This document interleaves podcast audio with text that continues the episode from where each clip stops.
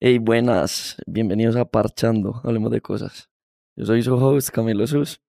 Como saben, aquí tenemos gente mostra, con gente crack, que sabe demasiado de su profesión, de lo que hace, es entusiasmada por mostrarnos un poquito de ese mundo y hoy no es la excepción. Entonces, ya saben, pues estamos en Instagram como arroba parchando podcast, donde pueden mantenerse al tanto de todo lo que está pasando con Parchando, de las entrevistas, etc. Entonces, en Parchando vamos a hablar sobre el arte del baile, sobre las pasiones, el tiempo, el amor por lo que haces, un par de historias por aquí y por allá. Entonces, démosle, sin más ni más, la intro.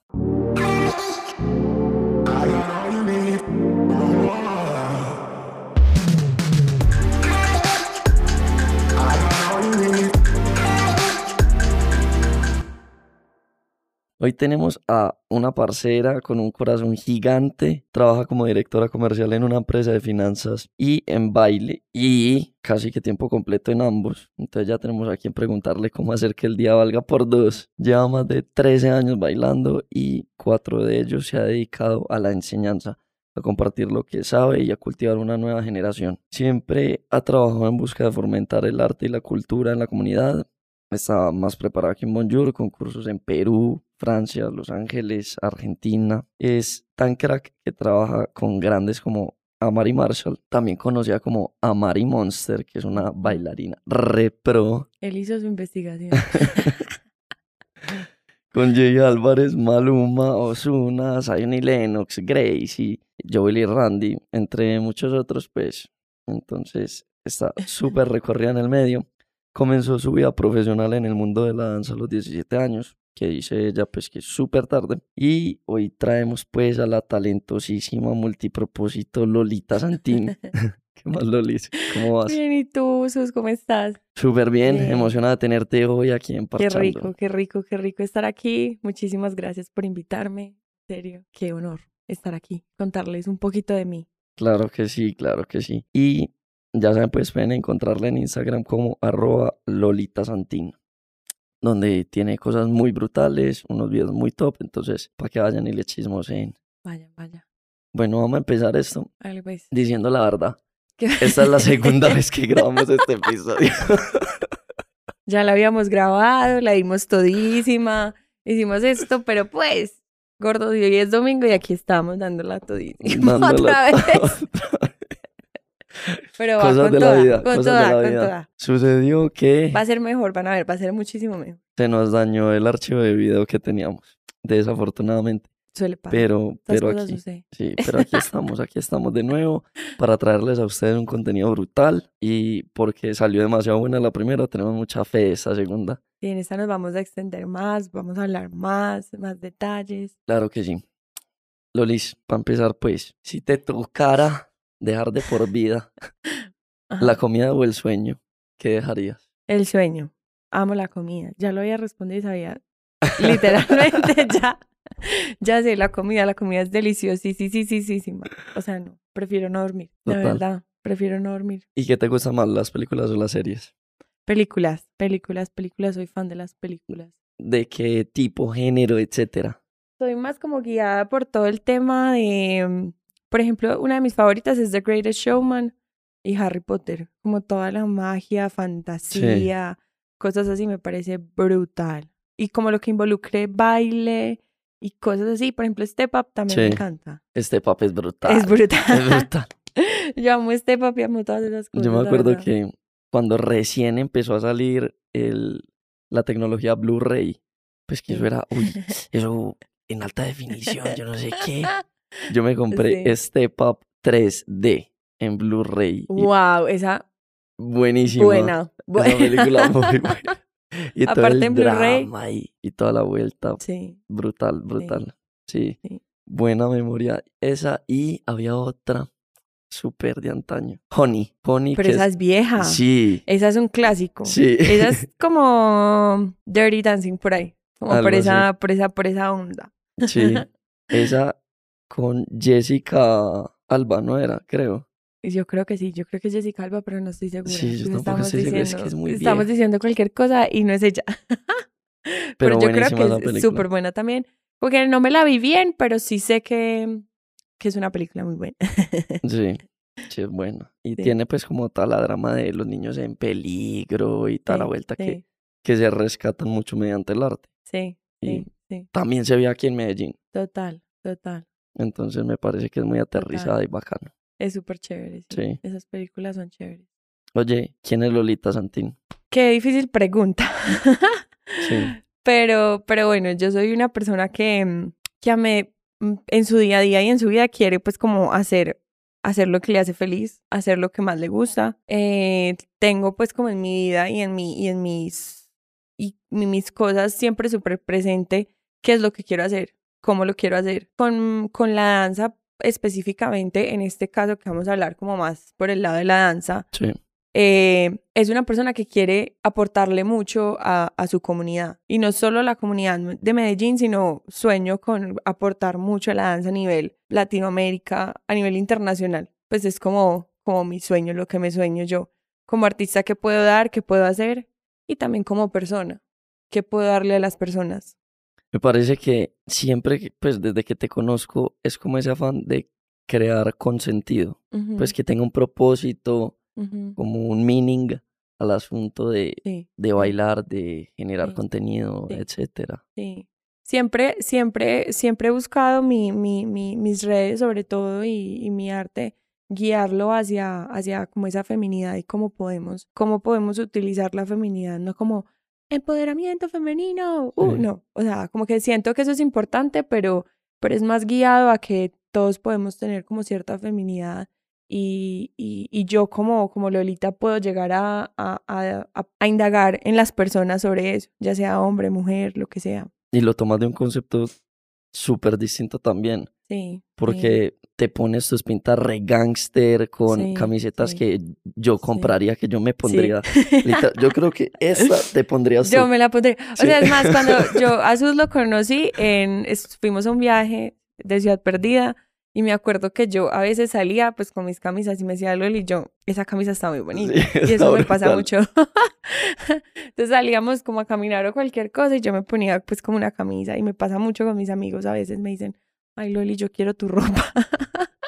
Es que sí, literal. Sí, Entonces, sí.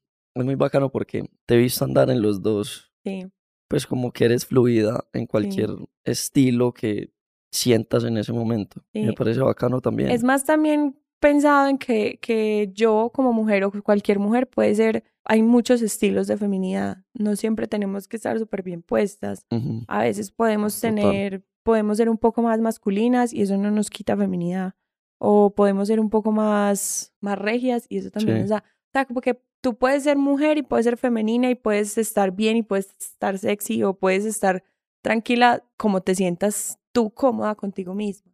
Literal. Justo eso me acordó. En estos días vi un meme que era como los tres moods de una mujer en cuarentena. Entonces era como el mood así de estar en la casa y es que vago, dejado en la calle, como recogido de la calle. El de la persona pues como que sale tranquila a la calle y Ajá. así la potra así empoderada, la regia, así. sí, claro. Literal. Siempre, siempre, siempre así súper rara, siempre top uno. Súper ra. Sí. Ah, Oye, ¿por qué finanzas? A ver, yo estudié economía en Sí. EAFIT, más guiada en esos momentos. Uno muchas veces está, está tan pequeño y tan joven que uno dice, ¿qué estudio? ¿Qué estudio? ¿Qué estudio? Yo, bueno, estudiamos economía. ¿Tenías alguna influencia de economía? De pronto sí, por parte de mi mamá. Por parte de mi mamá tuve como esa influencia de, de, bueno, seamos economistas. Mi carrera no, o sea, no me gustó mucho mi carrera como economía, hubiera estudiado otra cosa. Pero igualmente soy una persona que si empieza algo, lo tiene que terminar. O sea, como que me cuesta mucho dejar las cosas empezadas. Empezada así. Entonces yo dije, no, vamos a terminar la carrera. Agradezco mucho la carrera porque igual te da como cierto pensamiento profesional y diferente. Entonces fue algo, fue algo muy bueno para mí, mi, mi carrera. Y em, pasando el tiempo pude empezar en una empresa que en, estos, pues, es- en la que en estos momentos estoy, en la cual me encariñé demasiado, me gustó demasiado, más que todo porque soy una persona demasiada que tiende mucho al servicio a los demás. Sí. Y me encanta, me encanta ese ámbito de, de estar con los demás, de servirle a los demás, de, de compartir con los demás, de ayudarle a los demás. Y mi trabajo en estos momentos es eso, ayudar a las personas en, en sus momentos, eh, no sé, en, en este caso, una, una actividad financiera. Pero me parece súper chévere también como poder llegar a, a experimentar y, y, y mostrar que, que no hay una sola Lolita bailarina, sino que puedo estar en muchísimas facetas de la vida y todo hacerlo bien. Y más el lado Lolita bailarina súper creativa y el otro lado que es Lolita financiera súper... Súper. Sí, Si pues ustedes me vieran, son y- dos, somos, son, o sea, Sí, dos yo súper diferentes, la verdad. Pero como el lado súper intelectual y recto y sí, súper cuadriculado y después cuatro de las de la tarde y ya el lado creativo, locura, como sí, relajado. aunque, aunque dentro de, también de mi profesional, pues desde, desde mi trabajo, también trato como de, de, de poner las dos. Es decir, cuando yo estoy bailando, o sea, mi, mi trabajo como en una empresa y, y en mi carrera como economista me enseñó demasiado cómo ser una bailarina profesional. Sí, y darle respeto a mi, a mi, a lo que estoy haciendo en cuanto al baile. Y si estoy dando clases, cómo debería dar una clase y cómo debería estar yo dentro de una institución, ya sea una academia, ya sea un evento que me invitaron a dar clases y dentro también de mi oficina y de mi trabajo, como ya por el otro lado, la otra yo financiera. También como ser un poco más sensible ante las cosas, ser un poco más, eh, tener un poco más de empatía, tolerancia con las personas, ser un poco Sí. más sensible ante muchísimas situaciones. A veces nos encasillamos mucho en el día a día, sobre todo cuando trabajamos en una oficina. Nos levantamos y hacemos lo mismo todo el día y hacemos lo que hacemos y ya. No somos un poco más creativos, vamos un poco más allá. Pues como que aplico de las dos en ambas partes se y me sirve demasiado. se Sí, complementan un montón. sí, la verdad que sí. Buenísimo. Pues sí, creo que hay que saber transformar habilidades. Sí. Entonces desarrolla ciertas habilidades para tu lado, pues como eh, de trabajo de 8 a 4, pues no sé de qué horas trabajes. Y también aplicar eso de 4 a 10 de la noche, que es Yes. tu vida, pues como Sí, creativa, por así decirlo. Sí, sí, sí, sí. Sí, total, total. cómo divides ese, pues cómo te rinde el día para desempeñarte full en las dos actividades, porque es que la demanda Sí. energética, Es mucha. sí, Obviamente uno a veces se siente cansado más cuando, pero eso le pasa yo creo que a todas las personas que quieren hacer lo que lo que aman y lo que quieren a pesar de que cueste mucho. Muchas veces nos acomodamos como en lo que tenemos y en lo que somos y ya nos quedamos ahí sentados y ya decimos, ah, que se vaya el día así. Para nosotros llegar a lograr algo necesitamos de orden y necesitamos de, de organización del tiempo, sí, siento yo, si tú organizas tu tiempo y si tú tienes todo súper bien organizado, eso es lo más importante. O sea, te lo digo porque personalmente para mí también era demasiado difícil organizarme y tener como mi, mi día, bueno, de esta hora a esta hora voy a hacer eso y a tal hora paro. Y después me pongo a hacer esto otro. ujú, Porque también tú tienes que priorizar y tienes que darle un orden a las cosas. sí, Entonces eso me ha ayudado mucho, sobre todo a, a tener como muchas, tengo mi agenda, hay una agenda para el baile y hay una agenda para, el- para lo otro. Entonces Sí. en mi agenda de baile tengo qué tengo que hacer con mis grupos, cómo lo tengo que hacer, si tengo presentación, si tengo esto. Todas mis apuntes están ahí y en mi oficina también tengo mi agenda en donde tengo todo lo que tengo que hacer, cómo lo tengo que hacer. Y eso me ayuda mucho, pero no se olviden también de sacar tiempo para ustedes, sí, porque a veces uno me estallé, no puedo más. Entonces se quema uno, se quema Sí. uno. Entonces también es como, bueno, yo también me quiero ver con mis amigos, quiero hacer mil cosas, pero a veces uno dice, bueno, ya, vamos a meditar, vamos a hacer algo para mí, vamos a irnos por allá a un bosque a caminar, ¿me entiendes? Entonces Digamos, es como en tu importante caso, eso. en tu caso, que pues para muchas personas el baile puede ser el hobby, puede ser ese extra que hacen para salirse de la rutina y eso, tú, para ti es como tu trabajo también, entonces, sí, sí, o ¿tú qué haces sí. para...? como muchas personas me preguntan, bueno, ¿y el baile es tu hobby, no es cierto? Yo no. O sea, para mí el baile es mi otro yo, mi otro trabajo. O sea, muchas personas pueden decir, bueno, yo trabajo en una oficina y también después salgo y tengo un restaurante. O salgo y tengo un proyecto de videos y eso no quiere decir que los videos sean tus hobbies. Es, es lo que te gusta hacer y es lo que estás haciendo porque quieres tener un proyecto con eso. sí, Entonces, para mí es súper importante como saber que es mi trabajo, es lo que hago, es lo que me gusta hacer aparte. Entonces, es como un complemento de mi vida. Aparte de que sin el baile, yo creo que muchas facetas de mi ser no serían como son ahora. ¿Y qué haces aparte de qué te gusta hacer? Como un hobby. Sí, Vean, yo les voy a ser muy sincera. yo lo que más disfruto es estar en mi cama con, no sé, cualquier dulce, un brownie, una galleta, un helado, lo que sea, viendo Netflix. Para mí, yo, o sea, lo siento, pero para mí eso es un hobby. Eso para mí es mi hobby, o sea, yo, no hay cosa que me sueñe más.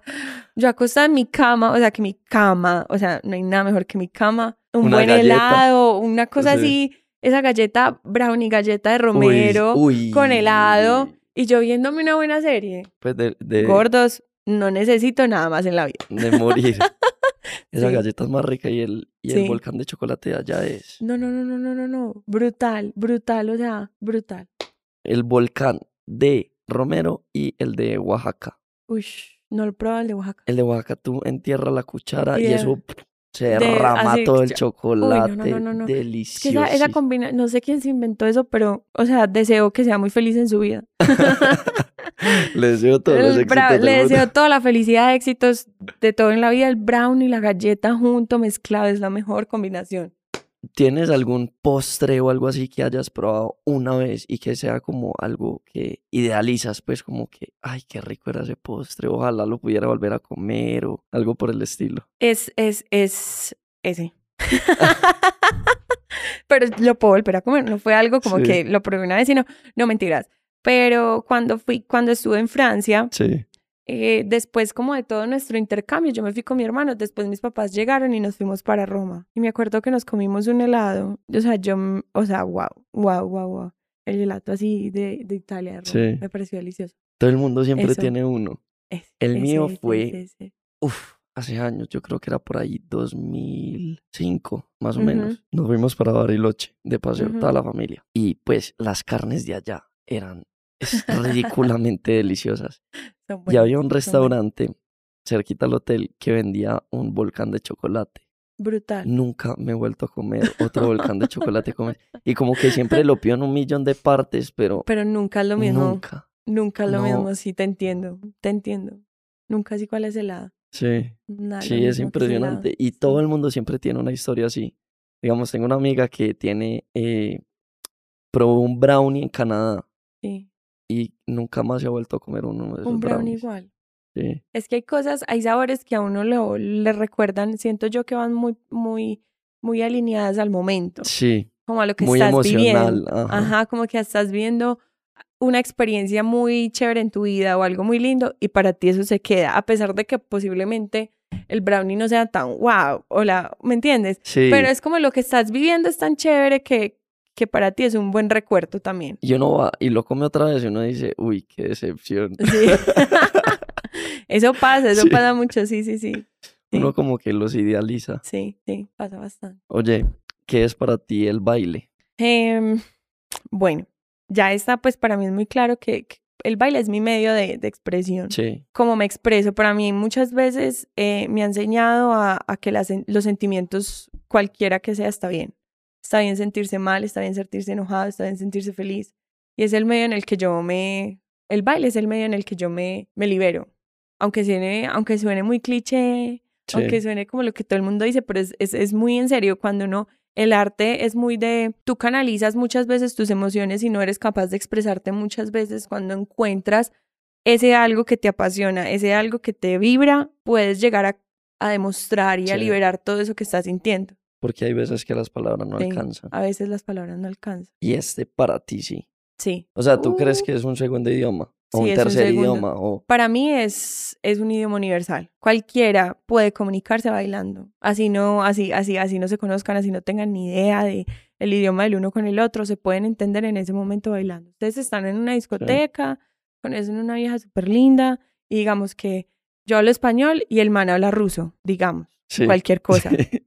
Sí, Gordos, nos podemos conquistar y podemos gustarnos solo bailando claro. no necesitamos más. O puedo conocer a esa persona como, de cómo baila. Entonces, si es bien amotro, no, este como que no. O si es súper bailarín, yo, uy, sí, Sí. como que sí. Entonces, hay muchas cosas que la danza expresa o que, o que el mismo baile expresa de una persona. Más si están, por ejemplo, en una clase de baile. Muchas veces cuando salía a tomar workshops internacionales, cuando tú estás en una clase con muchísimas personas, poder ver cómo llega a, a ser como, un, como una liberación para muchas personas y poder verlo y poder sentirlo es otro nivel. Sí. Ya uno dice, esto sí es un idioma universal. O sea, cualquiera puede entenderte con solo verte lo que estás haciendo. ¿Y cómo eran, digamos, el workshop de Los Ángeles? ¿Cómo fue? ¿Cómo llegaste a él? ¿Cómo era el día a día? En Los Ángeles no había workshop, sino fue un viaje que yo hice por cuatro meses, donde me fui a, a bailar y a, y a entrenar en diferentes estudios allá en Los Ángeles. En Los Ángeles hay varios estudios y profesores y coreógrafos muy tesos y bailarines muy buenos, pues como de la industria.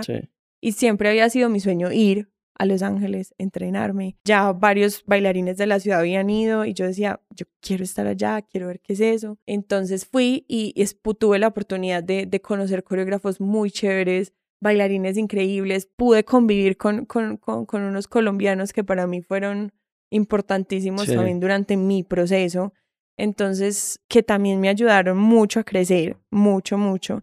Entonces, como que mi viaje a Los Ángeles fue perfecto, fue perfecto. Justo en el momento indicado. Eso fue en el 2018. Ok. 2018. ¿Y En el segundo semestre del 2018.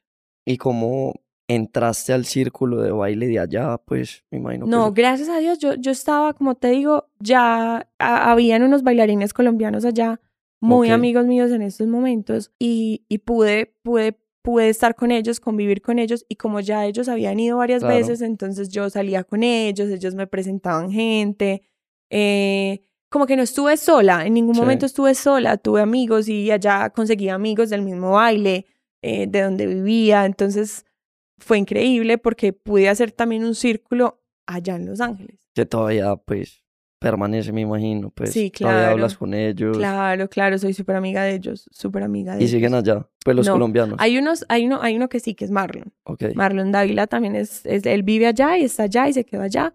Y yo me fui a vivir con él, con la hermana de él. Sí. Estaba Gabriel Cano, que también es un coreógrafo de la ciudad súper top y que le agradezco mucho porque me ha enseñado mucho, porque es una persona que, que conoce mucho de la industria y de lo que está pasando y, y me sentaba, vean, me sentaba horas y horas y horas a hablar con él. De todo, de la vida, de la industria, del artista, de esto, de lo otro. Y eso como uno aprende mucho también de las experiencias de las otras personas.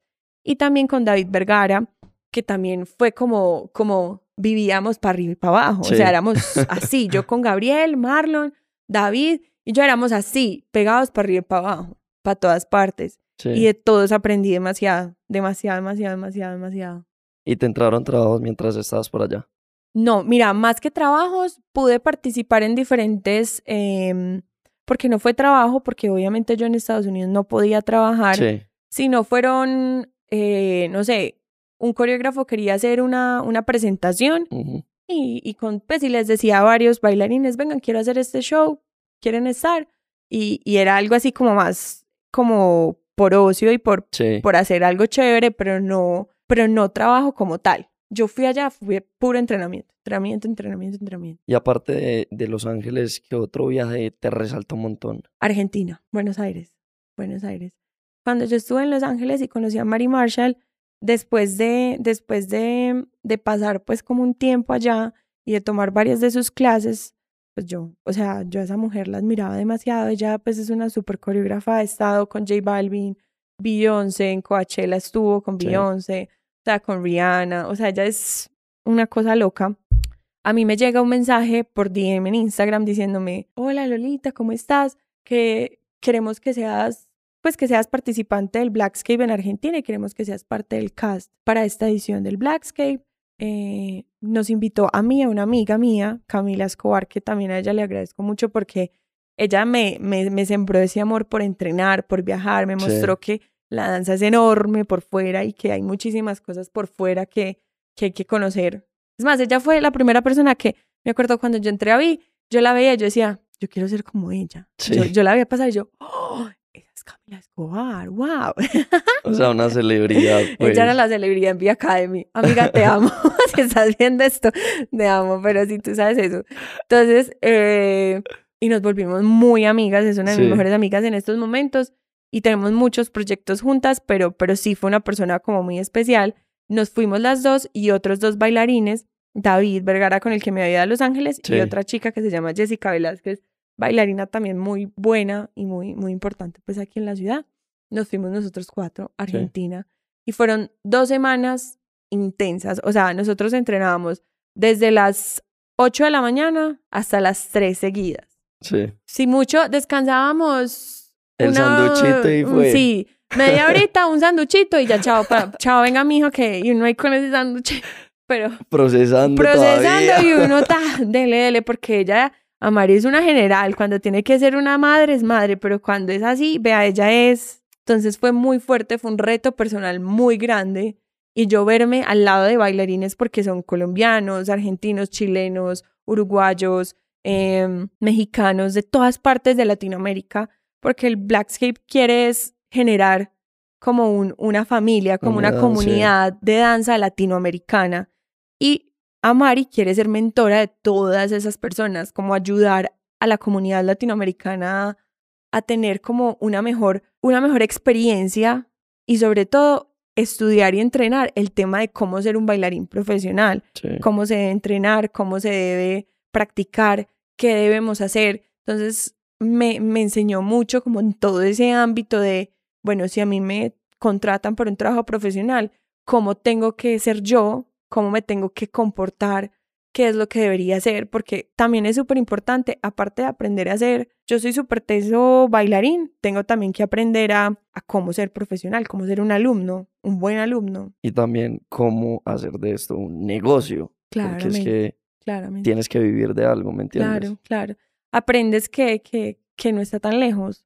Amari también tuvo, pues su historia también es muy chévere porque ya cuando llegó a Los Ángeles, Amari no es la vieja 90, 60, 90, pues así, pero ella es hermosa, o sea, su ser, su ser, el simple hecho de, de, de todo lo que ha logrado y su misma energía la hace un- una mujer hermosa y súper luchadora y súper espectacular. Sí.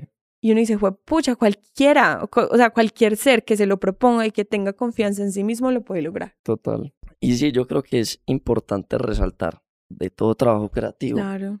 Que también es un trabajo y como tal, entonces tienes que aprender a manejarlo con, pues, como ética profesional, saber Claro. cuánto cobrar, qué es lo que te vale a ti. Así sea, pues, que te pares cinco minutos a bailar en un video de música. Pero entonces, ¿qué, qué te tocó hacer antes de eso para poder llegar a bailar eficiente y efectivamente esos cinco minutos? Y me parece que eso es algo que en cualquier trabajo creativo, pues, o de la industria del arte, es deficiente. Demasiado. Es algo, es un punto muy importante porque siento que es problema también del mismo artista, que, que no, no, no, no valora y no termina, no, por aceptar un trabajo de pronto de, no sé, llega un, un super artista y por el nombre del artista aceptan los trabajos o por, no sé, cualquier cosa dicen, Con Sí. términos de ellos, pues, con, de la productora. Sí, de la productora Sí. dicen, bueno, si yo necesito plata o necesito, no importa el nombre del artista, yo acepto el trabajo, regalando muchas veces el trabajo y dejando de lado muchas cosas importantes que se tienen que hacer como artista. No Que- solo el, el hecho de, sí, yo digo que sí, ya, no, necesito una seguridad social, necesito tener un root, necesito llegar temprano, necesito estar bien presentado porque no estás llegando a cualquier cosa. Me ha pasado muchas veces que llegan tarde o mal presentados o pues como que son cosas tan sencillas y detalles tan sencillos que hacen que nuestra profesión valga y sea respetada como debería ser. ¿De qué manera afecta a la industria como tal que una persona diga, voy a aceptar este trabajo por exposición? Porque muchas veces te llegan con eso. Sí. No, es que, mira, vas a estar en el video de este mega artista y te va a dar un montón de exposición. mucho, afecta mucho a la comunidad. Porque hay muchas personas que ya tienen una experiencia, una trayectoria Sí, y, y ya están, o sea, uno llegan y le preguntan, bueno, Lolita, ¿cuánto cobras por un video? Por un video que tengo una canción que saqué y necesito que hagas un video bailando tú. sí. ¿Cuánto cobras? Y yo digo mi precio y me dejan en R, no me vuelven a hablar. Y después veo a otra bailarina haciéndolo y yo dije, ¿cuánto le habrán pagado? Sí, ese es el daño, porque hay muchas personas que, que podemos hacer un muy buen trabajo y que pueden hacer un muy buen trabajo y que cobran lo que cobran es porque tienen una experiencia. Y si Sí. tú quieres, si tú ves un video mío en Instagram y tú quieres que el video quede vacío mejor, entonces eso vale, porque Claro. para yo pararme ahí, para pararme en unos tacones, para, para poder grabar el video, tuvieron que suceder muchísimas cosas para yo poder lograrlo. Y para un artista su entrenamiento es su experiencia, o sea, Sí. es que Total. ¿qué he hecho yo para pararme ahí? Y si tú me estás viendo de cierta manera o dices, wow, qué chévere. Es lo mismo como si tú vas a una tienda y tú ves una camisa y dices, uy, qué chévere esta camisa. Y tú sabes que esa camisa para obtenerla la tienes que comprar. ¿Es lo mismo? Es lo mismo. Es exactamente lo mismo. Entonces, si tú vas a, no sé, ves una camisa en Gucci y la ves divina, ra, y después te vas al mercado chino y ves la misma camisa y la compras, ahí está, ahí está la diferencia.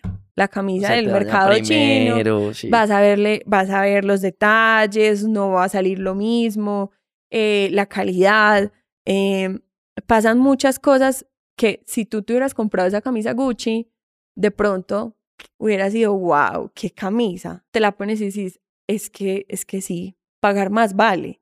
Porque sí, es... Y muchas veces la gente cree que lo que de verdad le da valor a una cosa es el precio. Pues como que entre más barato sea, mejor. Y no, pues porque es que hay muchas cosas que no se compiten por precio. Y más en trabajos creativos donde existe pues sí. una historia detrás que construye a esta persona, que construye este car pues como esas características de trabajo. Claro. Entonces, creo que hay que dejar de competir en precios. Creo que hay que empezar a competir en las propuestas de valor. No, y entiendo que, que, que, no sé, que dependiendo de tu proceso y dependiendo de tu trayectoria, puede haber una escala de precios. Obviamente. Porque no es lo mismo la persona que lleva 17 años bailando, que ha sido coreógrafo de 1500 videos y que ha sido bailarín con 1500 artistas, a la persona que apenas está empezando su proceso. Y eso puede ser una, una, un modo de ahorro. O sea, bueno, no me voy por los más, y- más top, pero estas personas son buenas y también están, Ajá. pero también valoro lo que estoy haciendo. Porque igualmente, igualmente he entrenado, entrenar es súper costoso, o sea, pagar la danza y el entrenamiento es muy costoso. Entonces, qué bueno es que yo pueda recuperar todo eso que me he gastado y todo eso que he invertido en mí. Sí, total. Y lo que dices, pues, obviamente van a haber diferentes, como, eh, Escalafones. sí, Yo no sé cómo decirlo, sí. como Tarifas, tiers, sí, sí. tarifas diferentes, como niveles de producción o de coreógrafos o de directores. Sí, total.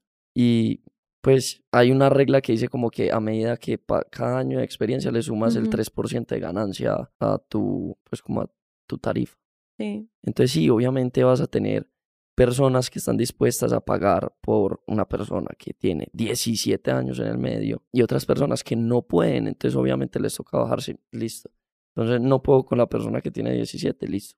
Hay una que está empezando, démosle la oportunidad, pero remunerémosla bien. Claro, claro, total, total, total. Oye, Dime. ¿qué es Blackscape? Para dejarlo bien clarito. Blackscape es una comunidad latinoamericana que quiere fortalecerse para hacer, o sea, en estos momentos, shows en diferentes países. Ok, Entonces, esta comunidad va a diferentes ciudades de Latinoamérica, se entrena y hace shows. O sea, espero que, que las personas que crearon esto no, no vayan a decir, no, esto no es así. Pues estoy dando como mi perspectiva. Em, esto surge con, con dos personas súper especiales que la verdad quiero mucho, Eluz Sánchez y John Cifuentes. Ellos dos se juntan y dicen, bueno, ¿qué vamos a hacer? ¿Cómo lo vamos a hacer? Queremos crear comunidad. Me acuerdo una vez fui a Perú hace mucho y Eluz me dijo, mira, tengo esta idea, quiero crear esto. Eh, yo sé que tú tienes David y, y me contó como su idea. Yo dije, wow, demasiado chévere. Y se juntó con Amari, le contaron la idea a Amari y Amari dijo, yo también quiero apoyar en esta idea. sí, Entonces empezaron a invitar a diferentes bailarines de diferentes ciudades y diferentes países para crear esa comunidad. Entonces, se crea la comunidad. En estos momentos en Medellín ya somos varios, no, ya no somos solo los cuatro que les mencioné antes, sino ya somos una, un grupo grande. Argentina fue en qué año? 2000. 19, no, 19. Ya habías conocido a Mari. Sí, claro. Yo, sí fue- 18, 18 fue Los Ángeles, en el 2019 nos fuimos para Argentina a principios de años del 2019. Sí, ¿Y Black, Ex- Black Escape lleva desde qué año? Más o menos eso sí no me la sé. Esa sí no me la sé qué año, pero yo creo que el Argentina había sido el segundo Blackscape. Ok. ¿Y Había sido el primero en Perú y este segundo fue, el segundo fue en, en Argentina y en el 2020, antes de que empezó la pandemia, fue Uruguay. Ok. Se fueron para Uruguay. Yo, yo, yo me invitaron, pero yo no pude ir. Porque dije, me voy a ir después un mes a Los Ángeles, gordos, y nos encerraron. No pude, Qué No triste pude nada. historia. no pude hacer nada, pero bueno, después más adelante lo haremos.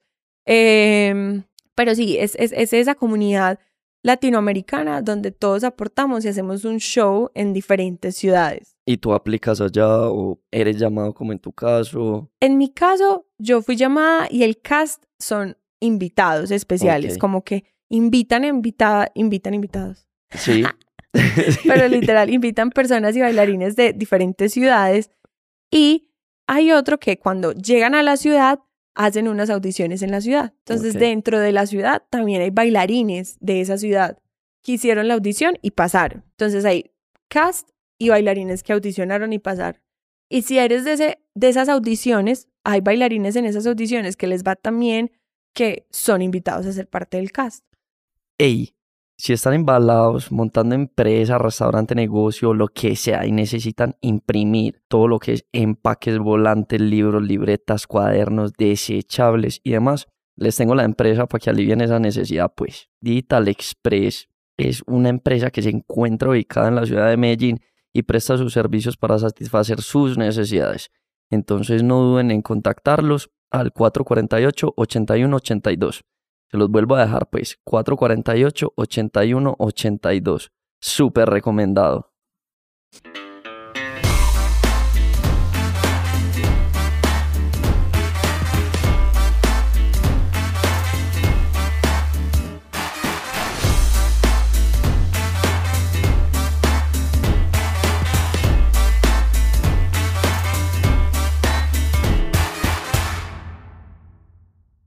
Lulis, dentro de la danza hay un montón de estilos, géneros, Ujú. etcétera.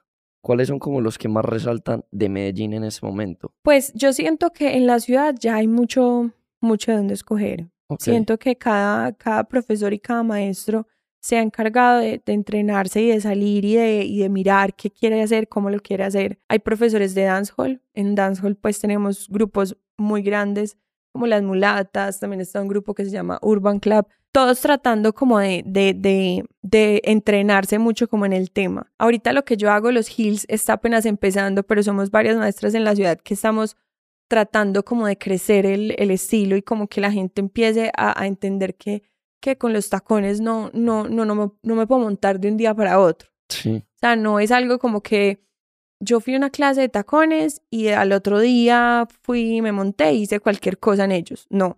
Sea, como que tiene una técnica, tiene una experiencia, tiene como cierto estilo y ciertas eh, bases importantes. Mm, Y más allá capacidades también, físicas también. es capacidades físicas también. Súper importante como trabajar como, como el cuerpo. Yo siento que en toda la danza trabajas mucho el cuerpo y creas mucha conciencia corporal. sí. Porque aparte del dancehall y de los heels también hay otros estilos que llevan muchísimo tiempo, como el hip hop, el house, el popping.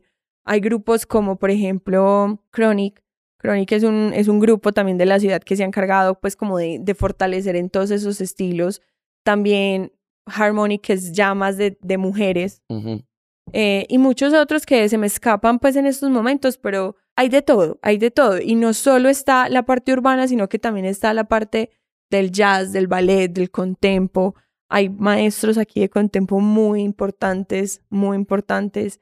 Em, en jazz también, en ballet también. Entonces, como que la ciudad ha crecido mucho, ha crecido mucho como a nivel, em, a nivel técnico, a nivel también como del bailarín. Ya hay muchos bailarines que tienen mucho nivel. sí. Tú vas a las diferentes escuelas, porque en la ciudad pues hay diferentes escuelas y puedes encontrar en cada una de ellas unos talentos súper importantes, sobre todo como de las nuevas generaciones.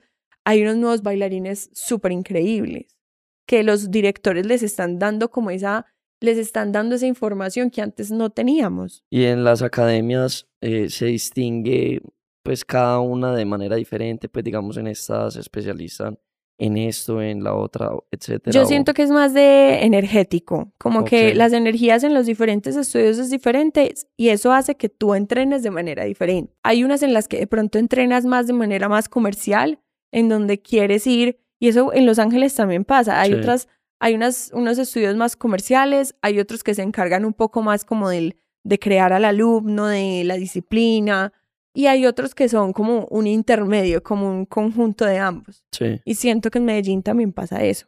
Y digamos, cuando tú trabajas en, eh, en el baile, en la danza, ¿a qué te puedes especializar? Porque tienes coreografía, tienes dirección, Sí. ¿qué, como qué caminos existen dentro de la profesión? Eso es súper importante, porque baile es algo demasiado general, Sí, es algo enorme, enorme. No vas a poder hacer de todo. Entonces, hay que tener muy claro qué es lo que quiero con mi danza y cómo lo quiero lograr. Entonces, quiero ser un bailarín de industria, quiero aparecer en videos, quiero aparecer en tarimas, quiero estar en shows, quiero competir, quiero ser un maestro, quiero educarme para enseñar, sí, o quiero ser un director, quiero tener a cargo un grupo, un crew, o, o quiero hacer un estudio o una academia. sí, Entonces, a medida que yo vea por qué rama de la danza yo me quiero guiar, de ahí es que yo entreno, porque hay que entrenar inteligentemente. sí, Hay que saber qué entrenar y para qué me está sirviendo ese entrenamiento.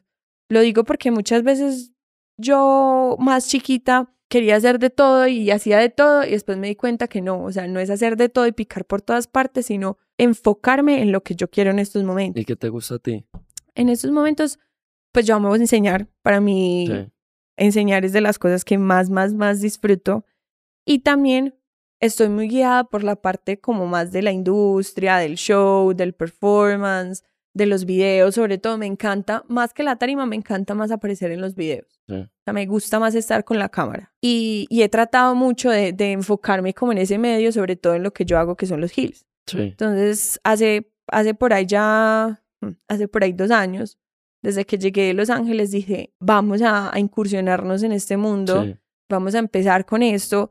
Y quería como crear como esa, esa conciencia como en la ciudad de, bueno, vamos a hacer heels, pero vamos a hacerlo así, como lo aprendí. Vamos a, vamos a, porque yo en Los Ángeles tomaba clase con, con maestras como Bandy J, Sienna Lyons, eh, y muchas otras bailarinas súper, súper chéveres de, de tacones que, que me enseñaron. Y yo decía, ah, es que esto se hace así. sí, O sea, entonces era, era, era, me encontré con muchísimas personas que me, que me dieron como un vuelco y yo dije, wow, esto es demasiado. O sea, me enamoré por, por, por lo que te digo, por la capacidad que tengo en los tacones para demostrar esa feminidad de muchísimas maneras.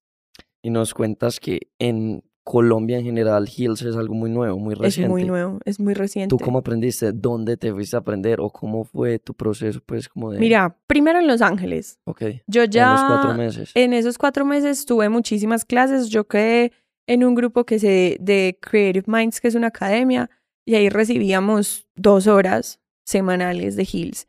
Y aparte de eso, yo siempre iba para otras partes, a otras academias y siempre tomaba Hills. Tomaba Sí. clases con Andy J, tomaba clases con Sienna Lyons, siempre, siempre, siempre. Aparte de eso, en cuarentena también tuve la oportunidad de conocer una, pro, una profesora, una maestra muy buena que se llama Liana Blackburn y ella es top. O sea, me gustó mucho, mucho porque es una vieja súper, súper jazz. Porque para mí la combinación de jazz y hills es una cosa, uno a. Eh, y también entrené mucho con ella en, en, en, pandemia y me gustó muchísimo.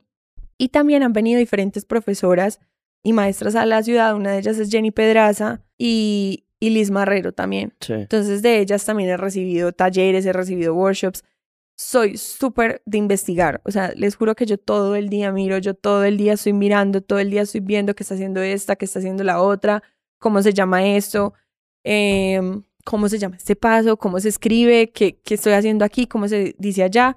En estos momentos estoy con unas ganas de irme, de irme a hacer un ir? workshop a Los Ángeles. Con una profesora que, que me gusta mucho, que se llama Aisha Francis, que es otra de Hill, súper. Sí. Uf, uf, uf. Entonces. Súper ra. No, no, no, ella es más que ra. O sea. ella es ra con ra. O sea, ella es una cosa absurda. ella es una cosa absurda. Entonces, ella tiene un workshop que quiero hacer demasiado y, y siento que también las mismas profes de la ciudad nos hemos juntado, nos hemos apoyado, hemos estado haciendo como clases en donde queremos compartir información.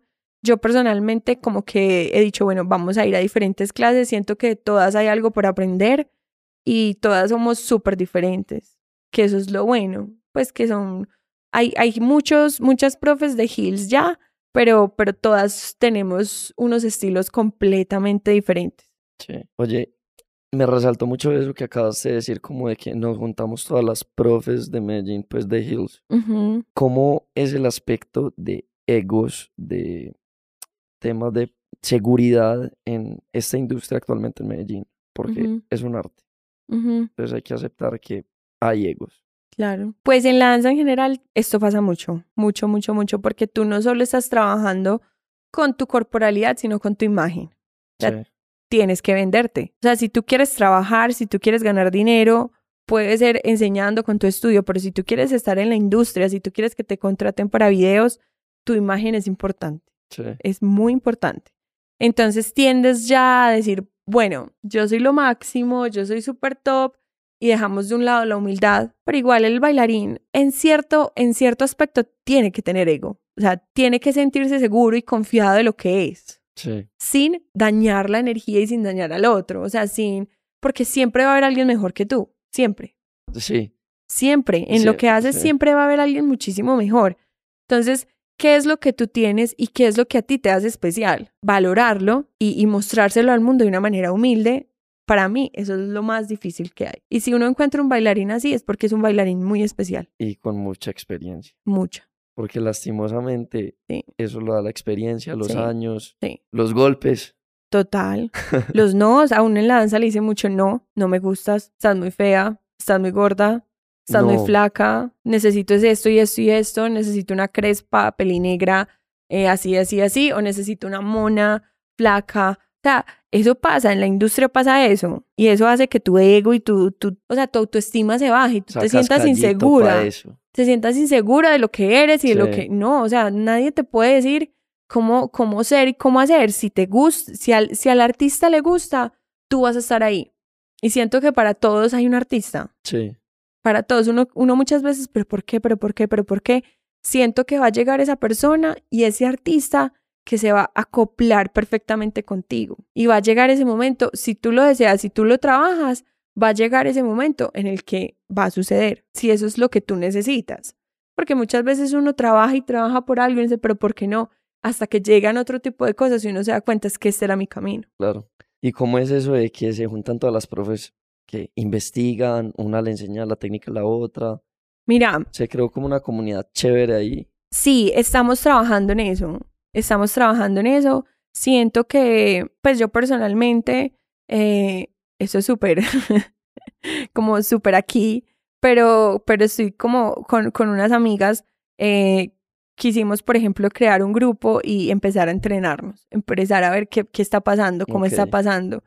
También con las mismas profesoras, yo, por ejemplo, hace poquito hice una clase en donde invité para mí las personas que, que en estos momentos quieren entrenar en ese ámbito, que son Sí. bailarinas, que, bailarines y bailarinas que dicen, uh, quiero esto, me está gustando, porque siento que, que hay que crear esos espacios y yo como profesora también voy a las clases de ellas. Sí, sea, ellas dan una clase abierta y yo digo, voy a ir a esta clase, voy a ir a esta otra clase, porque siento que es importante también enseñar y, y, y tener la humildad de decir, es que yo también necesito estudiarlo. sí, Muchas veces los profesores nos falta eso de, de, de tener esa humildad de, de de ponernos en los Sí. zapatos del alumno. Es decir, es que yo también entreno, es que yo también voy a clases. Es que yo, yo no también me las sé. aprendo. Obvio, Exacto, eso que ibas a decir, yo no me las sé todas. yo no me las sé todas, yo necesito entrenar y posiblemente otra profesora tiene esas, esas, eso, eso que a mí me falta y que yo puedo entrenarlo. Y eso está bien, Sí, eso está bien, no nos puede dar, no nos puede dar pena, no nos puede dar rabia, no nos puede dar estrés o sentir que eso no nos va a aportar en nada, porque no es así. ¿Y en qué academias has enseñado, estás enseñando, has trabajado, has estudiado? Ah. bueno, en estos, Empecemos la lista. Eh, bueno, en estos momentos como ya fija, fija, estoy en Via Academy, eh, es una academia del tesoro, ahí empecé, fueron mis primeros años de danza. en V Academy. Sí. Y fui creciendo y ahí empecé a dar danza. Es más, de ahí, ahí agradezco como mi método de enseñanza en cuanto, en cuanto a mis clases. Todo lo aprendí en V Academy. V Academy me dio como ese proceso y esa importancia de, de, del, del, como de ese, de ese proceso de clase, cómo se Sí. estructura una clase y cómo hacer que las alumnas y las personas entiendan esa clase.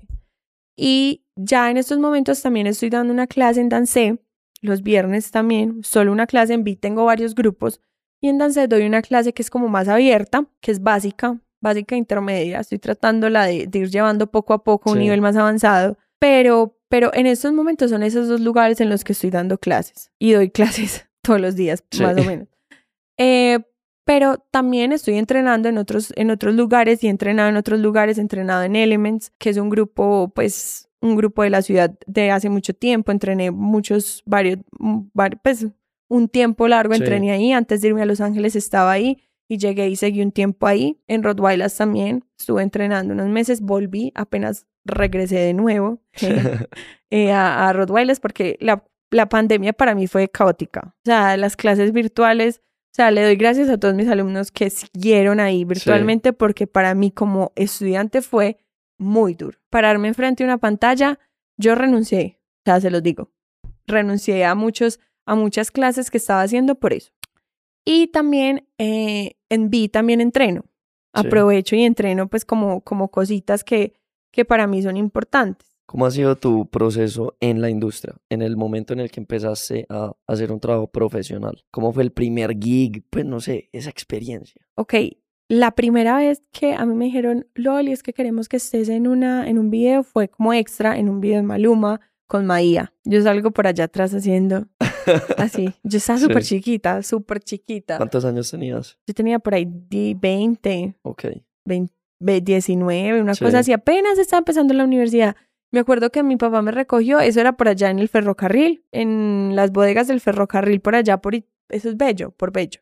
Y eso fue, o sea, yo, wow, Maluma, Maía. Y ahí empezó como todo mi amor por, me gustan las cámaras, me Sí. gusta esto, el tema del rodaje, y eso que se fue un desastre, eso fue un desorden. Yo llegué allá como a las 3 y terminé como a las 3 de la mañana, una cosa loca. O sea, Sí. ya después fui, fui como intentando y, y metiéndome más como por el asunto y, y varios bailarines de la ciudad confiaron en mí y quisieron meterme dentro de sus proyectos con diferentes artistas y para mí eso fue increíble. La última, pues que, mm, que para mí fue una experiencia súper chévere, pues Sí. porque la pandemia también redujo mucho, pues como todo este tipo de conciertos y demás, fue con Jay Álvarez, una bailarina súper experimentada de la ciudad que lleva muchísimos años. Esa sí es la... La mamá de las mamás. la sea, ya bailaba hasta con yo, o sea, con todo el mundo. Pregunte que ya bailaba con todo el mundo, se llama Ragaza. Ok. Raga me, me dijo, Loli, es que estamos haciendo un grupo para Jay Álvarez y yo quiero que tú pertenezcas al grupo. Y para mí fue como, "What?". o sea, y fue primero en el concierto aquí en Medellín en Brutal y después nos viajamos para Cali Sí. a hacer el concierto con él en Cali porque nos fue bien aquí en Medellín. Y fue una experiencia súper espectacular. El grupo con las personas que estábamos era demasiado, demasiado chévere. Yo nunca había viajado, o sea, como a otras ciudades a estar en un concierto, no, había estado en tarimas aquí, pero nunca había viajado como a otras ciudades. Y yo dije, qué, qué chévere, Sí. qué chévere eso, qué chévere viajar, qué chévere estar como envuelta con personas tan tesas y como con, con gente que, que tiene tanta experiencia como en este medio. Y, y videos, la verdad yo he estado en muchos videos pues como, como de artistas también, Sí.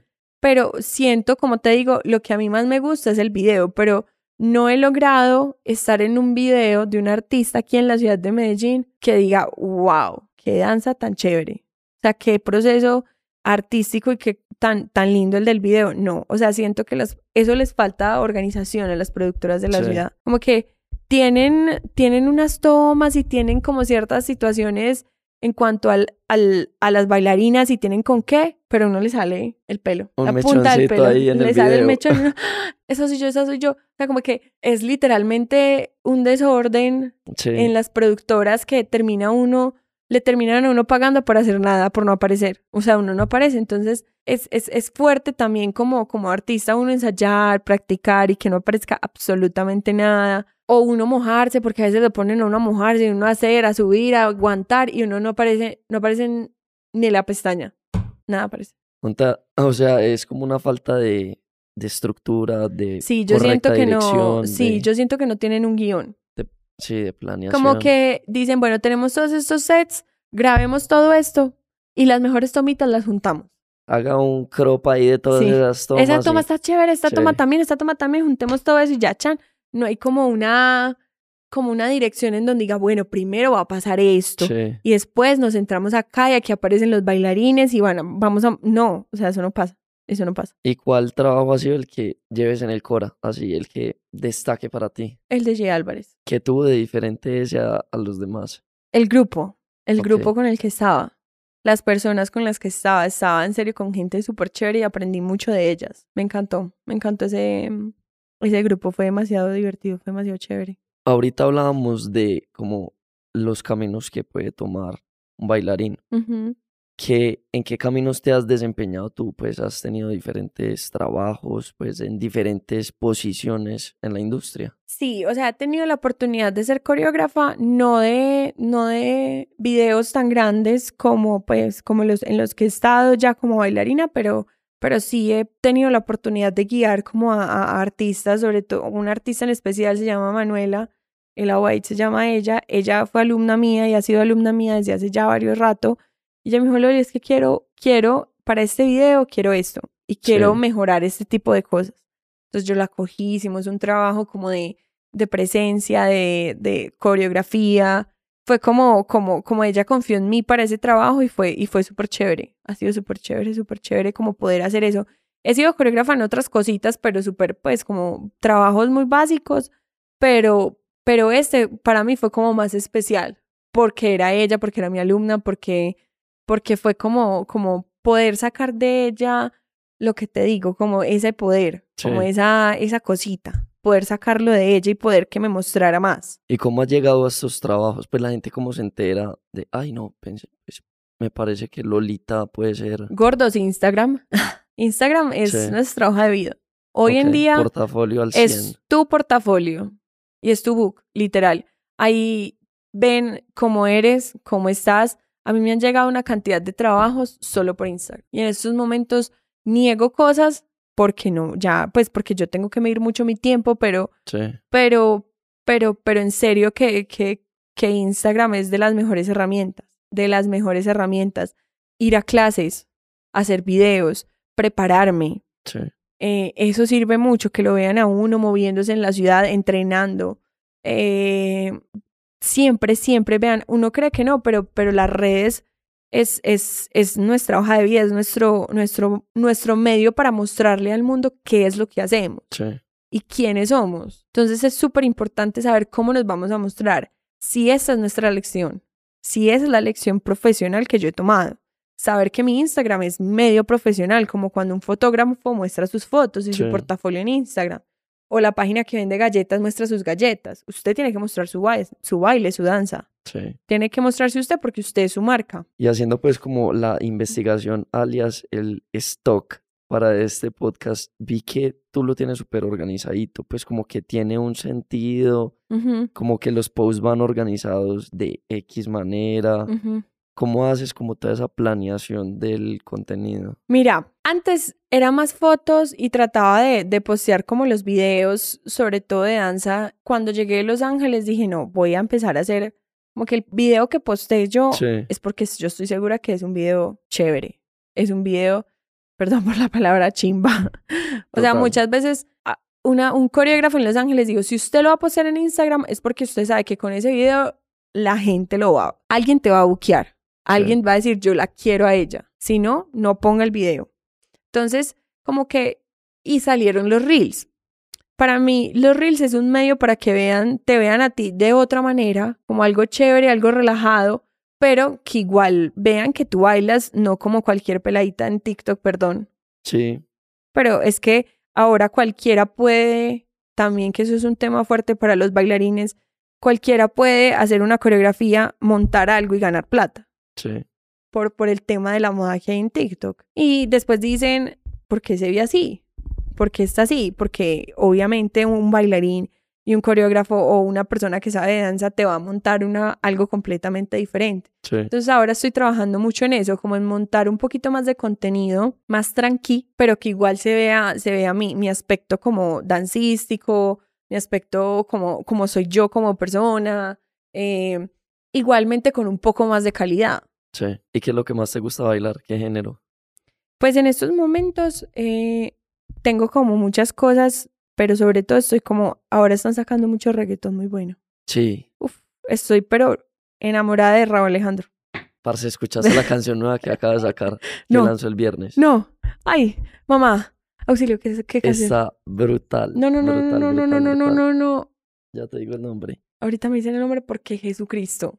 O Pues, sea, Raúl Alejandro es mi amor platónico en estos momentos, Temo- para que sepan. y, ap- y aparte que baila como No, no, no. un dios. Baila, canta, espectacular. Para mí es el Chris Brown del reggaetón. Literal, yo dije lo mismo en estos días porque el man se comporta Sí. como tal, baila un montón, Baila, tiene la o pinta. sea, todo, todo, todo.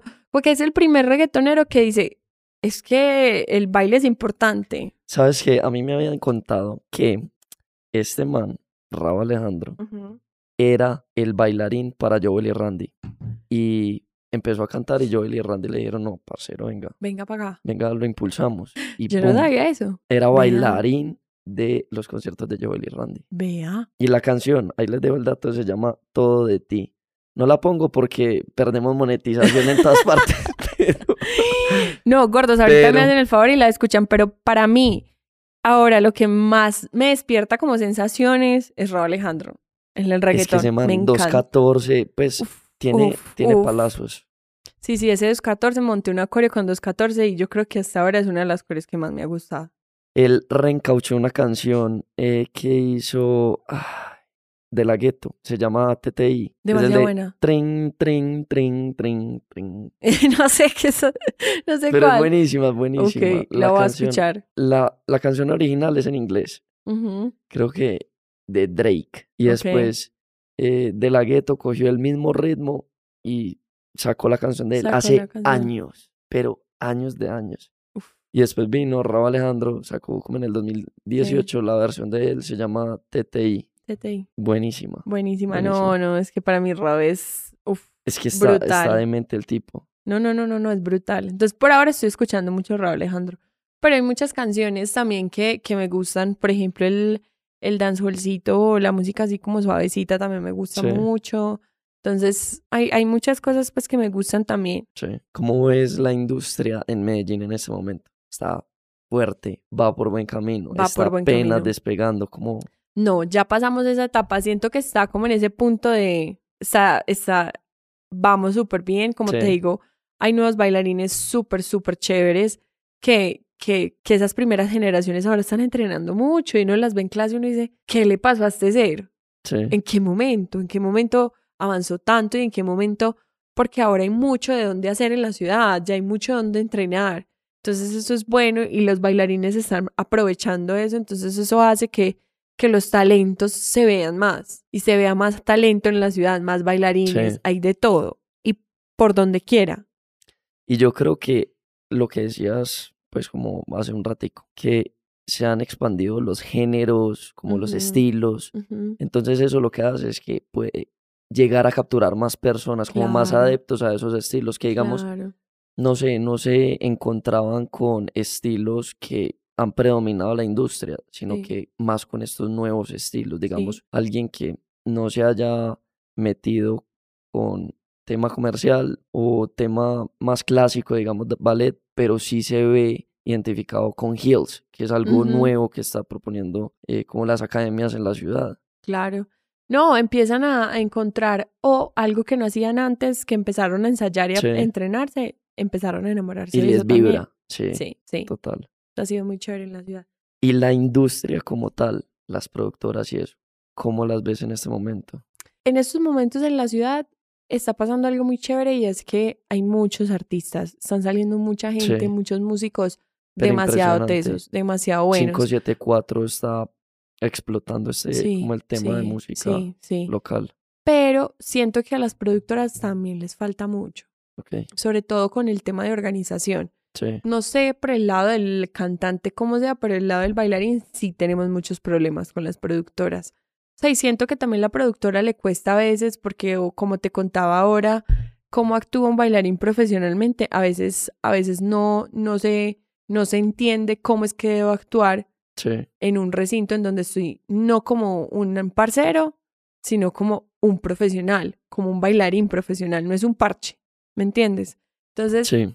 Total. y la misma productora también han mejorado muchas cosas, obviamente, pero porque antes no te pagaban porque te estaban incluyendo la comida y el transporte. Eso todavía pasa, pero ya hay unas que empezaron a incluir pues como la comida, el transporte era lo, pues sabían que era como lo mínimo. Entonces, eh, y esa organización dentro del mismo proceso y el mismo día de grabación, siento que también ha sido, es muy desastroso, muy desastroso. Pero en estilo de agenda, de tener tiempos cuadrados. o- Sí, tener tiempos cuadrados, tomas, qué es lo que estamos haciendo, por qué lo estamos haciendo, eh, historia en los videos.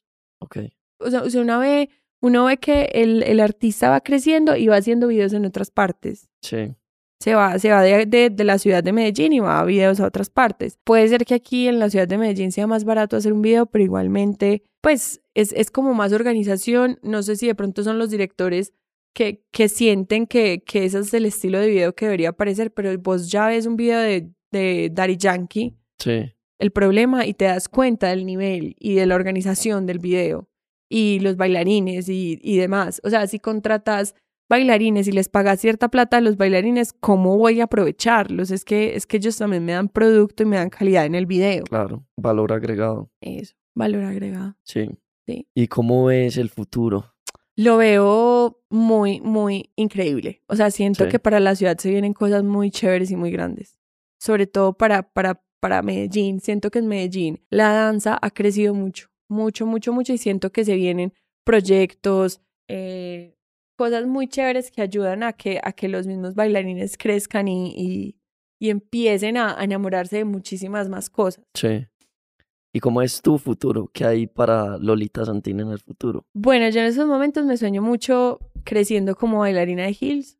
Me, me sueño muchísimo siendo maestra en otros lugares, en otras ciudades de Colombia, en otros países. O sea, es como mi sueño. Me encantaría viajar, que me dijeran un día, Loli, es que queremos que es una clase que yo, ¿qué? Pero, pero pues en estos momentos hay que entrenar para eso. También quiero, quiero seguir apareciendo en videos. Quiero una tarima. Ustedes no saben lo que extraño estar en una tarima. Sí. Em, hace mucho no lo hago y, y extraño muchísimo eso.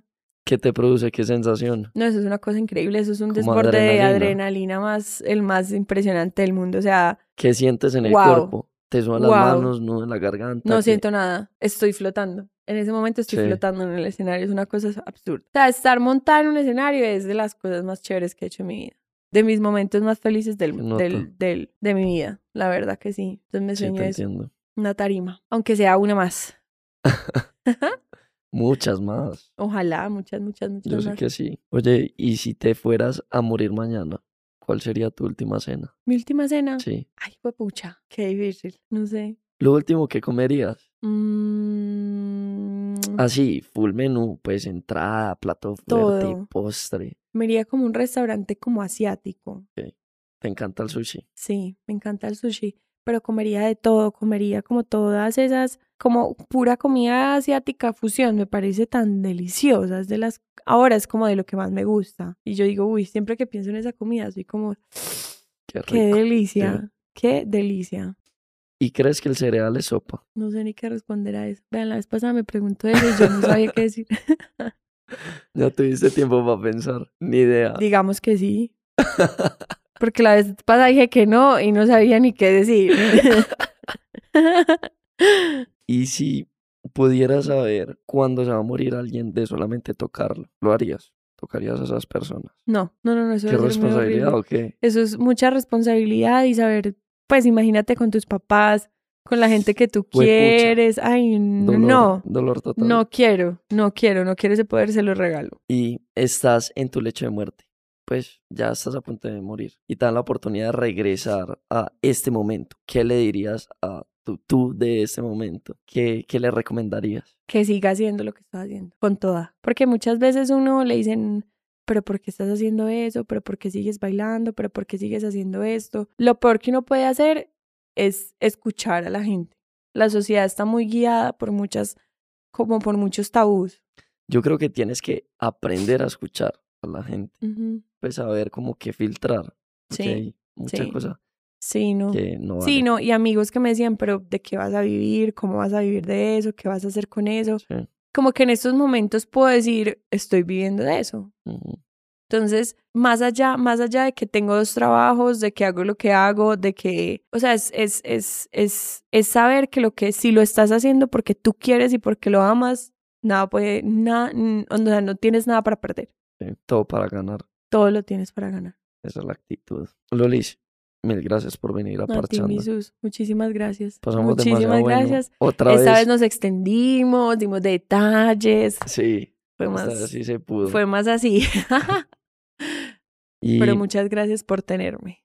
nada, para mí es un placer y quiero resaltar pues como tu proceso. Me encanta la idea de crear para aportar, como esa mentalidad sí. tuya de, de estar trabajando pues por construir país, ¿me entiendes? Sí, Pero, Sí. pero de hecho sí, es Pero como sí, es ayudar a la comunidad a crecer, a salir adelante. Yo siento que si todos tuviéramos esa mentalidad, estaríamos en otra situación muy diferente. Sí. Como que hay que, hay que pensar en, en cómo, cómo llenar a la gente. ¿Cómo le damos el granito? Sí, cómo llenar a la gente en todo lo que hago.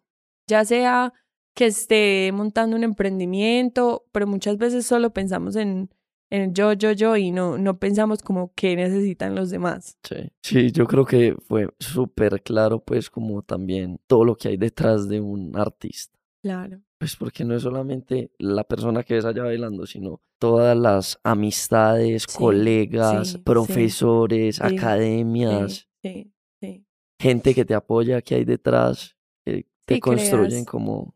Sí, crea uno una personalidad. Siento que los artistas somos personas muy fuertes. Sí, Pues, eh, pues como que hemos, hemos logrado superar muchas situaciones. Entonces, es, es, es bueno también saber que el artista es importante en momentos de crisis. Es la persona que te, que te da como un panorama más, te da paz, te da tranquilidad, te demuestra que como ser inteligente emocionalmente también es importante. sí, mucho. Es que está esa, esa inteligencia, la inteligencia emocional es poco explotada y supremamente importante. Súper importante, Sí. súper importante. Lolis, sin más ni menos, mil gracias por venir a ti, Parchando. Muchas Ya gracias. saben, pues, la pueden seguir en Instagram en arroba Lolita Santín, para que vayan y la Los chismoseen. espero por allá. Sí, para que le dejen todo el amor del mundo a ese perfil. Bien, Stalker. Sí. Me estoquean bastante. Y nada, nos vemos la próxima. Ay, lo mismo. Chao. Gracias.